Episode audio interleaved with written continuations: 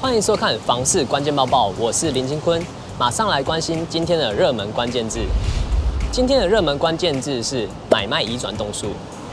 六都九月份的建物买卖移转动数公布，有专家坦言，全年房市量缩格局已定，请问原因为何呢？六都九月建物买卖移转动数合计为一万八千三百五十八栋，月减四点二趴。除桃园、台中外，其余四大都会区均量缩。而今年一到九月六大都会区建物买卖移转动数，整体交易量合计为十八万七千四百九十五栋，与去年同期年减一点四趴。其中台北市年减一点三趴，新北市年减一点五趴，桃园市年增零点八趴，台中市年增六点五趴。台南市年减九点八趴，高雄市则年减七点一趴。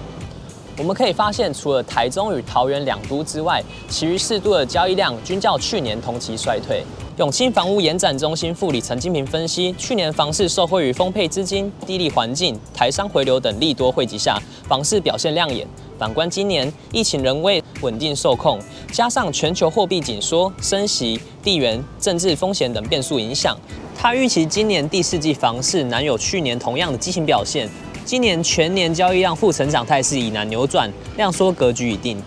而在专家预估今年房市量缩格局已定的状态下，近期房价又呈现何种趋势呢？永庆房产集团业务总经理叶林奇指出，观察七大都会区二零二二年第三季房价季变动，除了新竹县市仍有三趴以上涨幅外，其余六都为持平或涨幅在一趴内，显示七大都会区房价季增率已出现和缓迹象，房价已有见顶之趋势。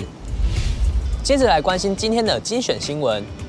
买房子除了要看房屋本体、生活机能外，邻居素质也是值得考量的一环。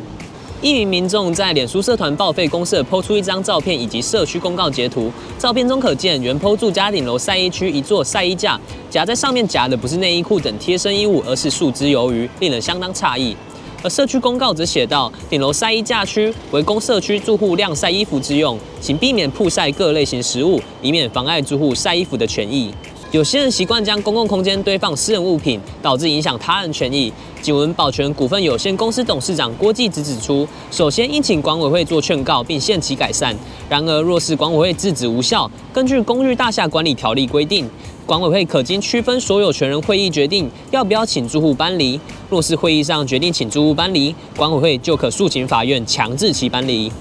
接下来带你看到这则，有学者指出，前两年的经济发展不错，连带拉抬了房市表现。